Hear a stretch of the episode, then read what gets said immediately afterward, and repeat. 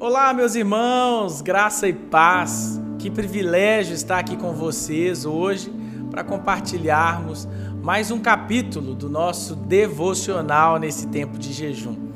Esses dias têm sido dias inspiradores, na verdade, e eu tenho sido muito edificado pela leitura desse livro Fecha a Porta, e eu tenho essa responsabilidade hoje, né, de compartilhar com vocês mais um capítulo. Amém? Então vamos juntos. É, bem, no capítulo de hoje, é, nós iremos compartilhar a respeito dos benefícios da oração em línguas. Amém?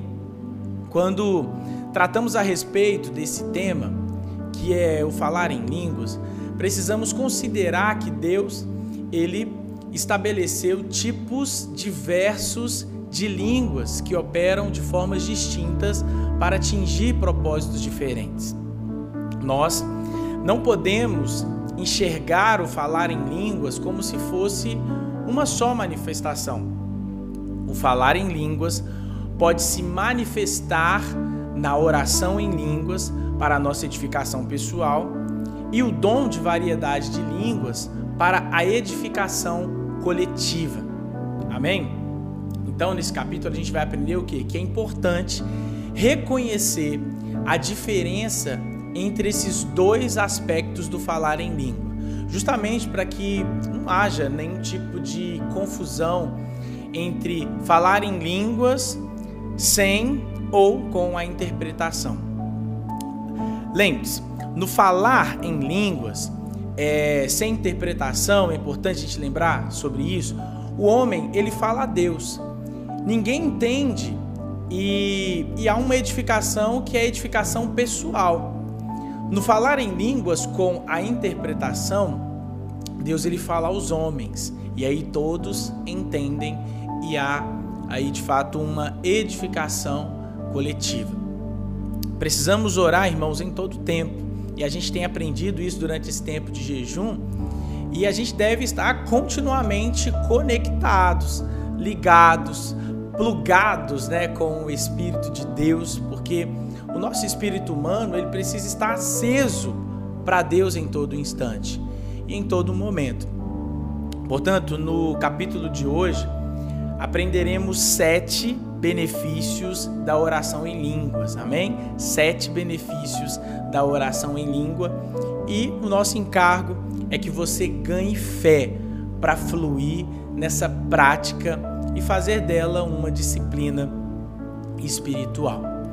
Então vamos juntos. O primeiro ponto que nós gostaríamos de compartilhar hoje é sobre o tema, né, sobre o título Sintoniza com o Espírito Santo. Quando a gente ora em línguas, nós nos tornamos mais sensíveis, né, de fato às direções do Espírito.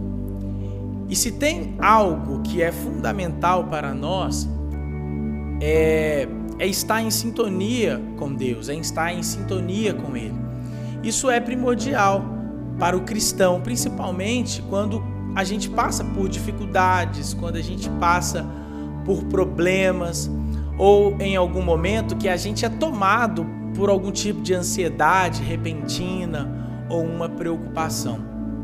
E a pergunta que nós devemos fazer sempre ao passar por essas situações e momentos como esse é o que, que a Bíblia fala sobre isso. E a resposta é bem simples: transforme esse problema em oração. Esse é o desafio que a gente tem vivido nesse tempo, em transformar, em canalizar todas essas situações para oração. Amém? Orar e apresentar todas essas questões diante de Deus. É, quando não sabemos como orar pelo problema e não sabemos nem qual direção orar, é nessa hora que temos à nossa disposição essa ferramenta poderosa, que é a oração em línguas. Então, faça esse teste. Quando você não tiver muito claro uma direção ou o que fazer, comece a orar em línguas. Eu tenho certeza que logo você vai perceber, né? Você vai receber de Deus direções claras no seu espírito. Agora, avançando para o outro ponto que a gente quer compartilhar nesse capítulo, nessa leitura de hoje, é o ponto que diz que a oração em línguas produz descanso. Quando você não conseguir descansar a sua alma, ore em línguas. Às vezes a gente passa por tantas situações que a gente não consegue de fato viver essa vida de descanso. Então é o momento de você orar em línguas. Porque nesse momento a sua mente irá se aquietar e as águas, né, se tornarão calmas. E aí você vai poder ouvir claramente a voz de Deus. É interessante porque em Isaías, no capítulo 28, no versículo 11 e 12, e está escrito, é, está escrito esse texto que ele é poderoso, está, está escrito assim, que por lábios gaguejantes e por línguas estranhas falará o Senhor a este povo, a qual ele disse: Esse é o descanso. Então, repetindo, está escrito que por repetindo, está escrito porque por, por lábios gaguejantes. Vou repetir. Está escrito que por lábios gaguejantes e por línguas estranhas falará o Senhor a este povo, a qual ele disse: Este é o descanso. Assim, a gente pode compreender que o falar em línguas é o descanso.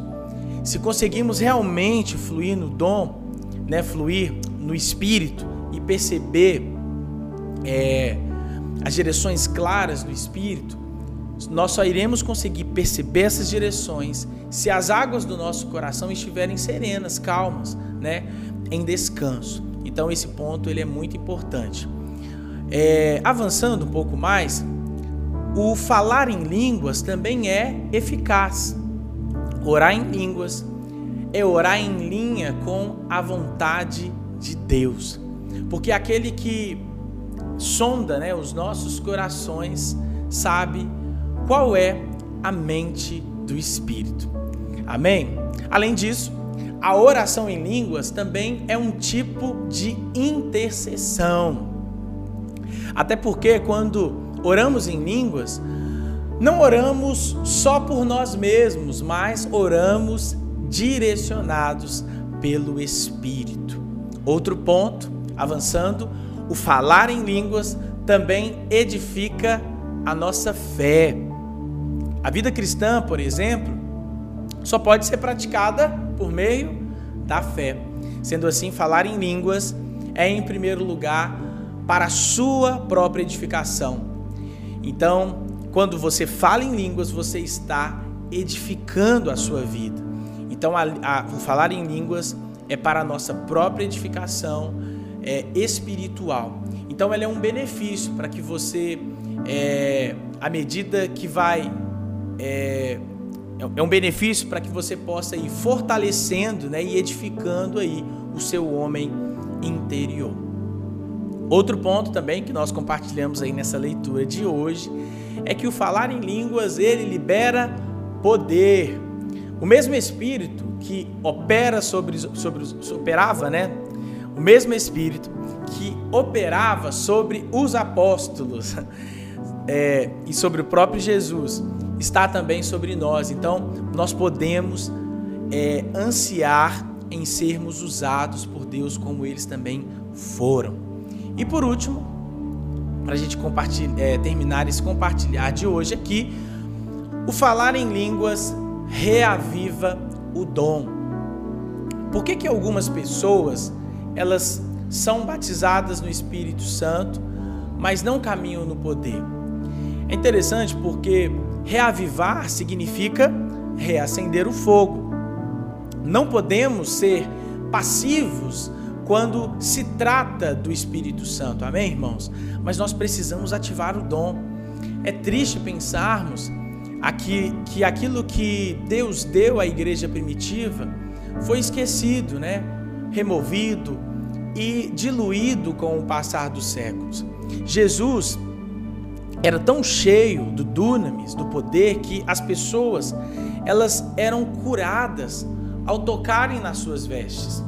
quando a mulher do fluxo de sangue, por exemplo, tocou em Jesus, ele disse: Eu percebo que virtude saiu de mim. E a palavra virtude neste texto usado é, em Lucas ali é a palavra dunamis. Lucas 6,19 diz: Todos da multidão procuravam tocar Jesus, porque dele saía poder e todos eram curados.